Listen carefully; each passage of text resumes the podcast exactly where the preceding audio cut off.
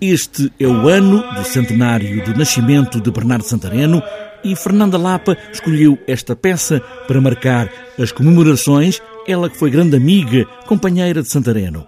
Com a morte de Fernanda Lapa, Marta Lapa e Rui Malheiro asseguram a encenação de uma peça no tempo da reforma agrária, nos finais dos anos 70 do século passado. Traz estas questões todas, o confronto entre os latifundiários, os trabalhadores que tomam as terras aos latifundiários e depois a própria pressão das próprias forças reacionárias, incluindo as que se encontravam no próprio aparelho estatal uh, e que protegeram os latifundiários e que contribuíram para o resgatar das terras novamente uh, da mão dos trabalhadores e devolvê-las aos latifundiários. O texto é datado e foi isso que Fernanda Lapa quis deixar, mas depois foi retirado todo o naturalismo de Bernardo Santareno, que torna a peça numa outra coisa, no entanto, sem perder a identidade. Não quero sacanar aqui!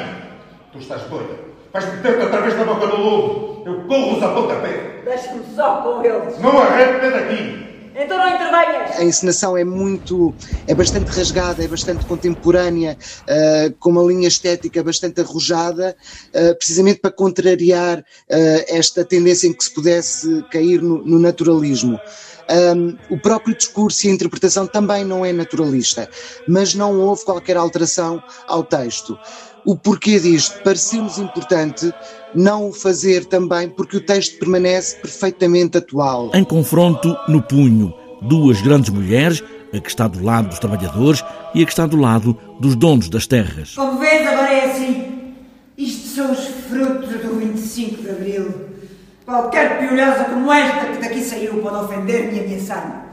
Um ignorante esta versão cénica, a Fernanda eliminou uma quantidade de personagens secundárias um, e, e centrou-a muito nas duas personagens centrais, a Dona Mafalda e a Maria do Sacramento, interpretadas respectivamente pela Maria Daires e pela Margarida Cardial, e que são o motor central uh, deste espetáculo e, e, e que retratam, uh, estão ambas do, de lados opostos da barricada do, dos latifundiários e dos trabalhadores uh, no retrato da reforma agrária. Rui Malheiro, que aqui deu voz, e Marta Lapa seguiram o trabalho de Fernanda Lapa para este punho de Bernardo Santareno, lugar de um tempo que ainda faz eco hoje, apesar de tudo.